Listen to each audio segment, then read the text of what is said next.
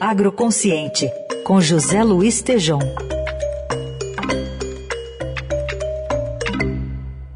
Na sexta-feira, aqui no Jornal Dourado, o Tejão comentou sobre como estamos em risco né, de diminuir a produção de ovos no Brasil em função da inflação dos insumos, como soja, milho, embalagem. Então, hoje a voz de líder vem do setor da avicultura, né, Estejão? Bom dia. Bom dia, bom dia, Carol, bom dia, Raíssa, bom dia, bom ouvintes. Dia. É, exatamente, o pessoal do ovo, ovo virou a proteína do povo, né? Olha, o consumo per capita 10 anos atrás eram 140 ovos por habitante ano e agora foi para 251. Mas o, o, custo, né? O ovo é resultado de milho, de, de ração. Triplicou o preço e está numa crise aí considerada e o risco existe. Então fui ouvir a Cristina, Cristina Nagano, diretora do Sindicato Rural de Bastos, Estado de São Paulo, e Bastos é a capital nacional do ovo. E vamos, vamos ouvir o, que ela, o recado que ela mandou para os candidatos aí para planos para governo, Carol.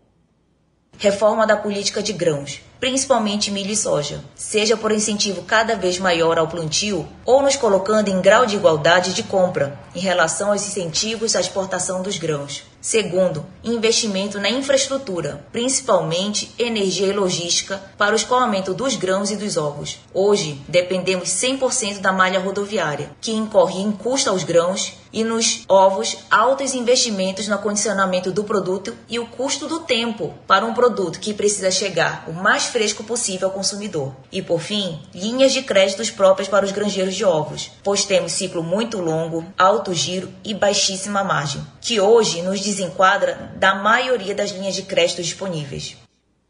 Isso aí, Carol. Você vê o recado muito objetivo da Cristina Nagano. Ela é uma granjeira, diretora lá do sindicato Bastos, capital nacional do ovo, e reforça muito do que temos conversado aqui no Agroconsciente, Heisen, Carol, ouvintes. Necessidade de um planejamento estratégico.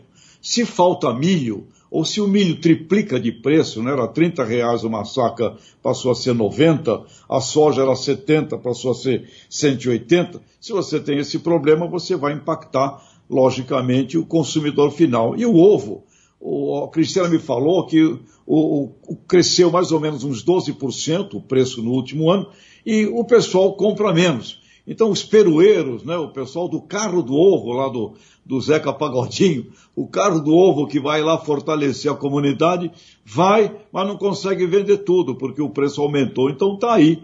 E ela me disse que eles estão remanejando o alojamento de aves para uma produção que seria equivalente a cinco anos atrás. Então, estamos aí. A proteína do povo, o grande produto popular é, numa crise e num momento de redução de oferta, Carol. E uh, isso, esse setor está sofrendo com a guerra da Ucrânia também, então, Tejão? Sofre, porque a inflação acaba generalizando e também acaba havendo um impacto na própria produção a própria produção de milho, de milho de soja nos custos, né?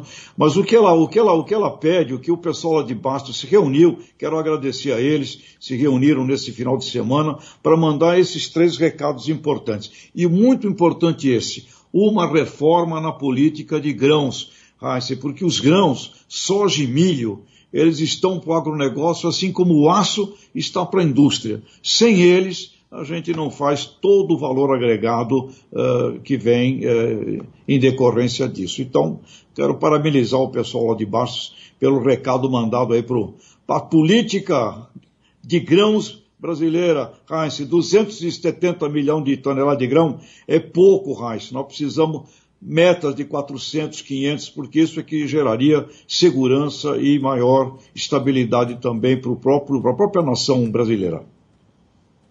Muito bem, esse é o José Luiz Tejon conosco nessa abertura de semana. Quarta-feira ele está de volta. Obrigada, Tejon. Abraços.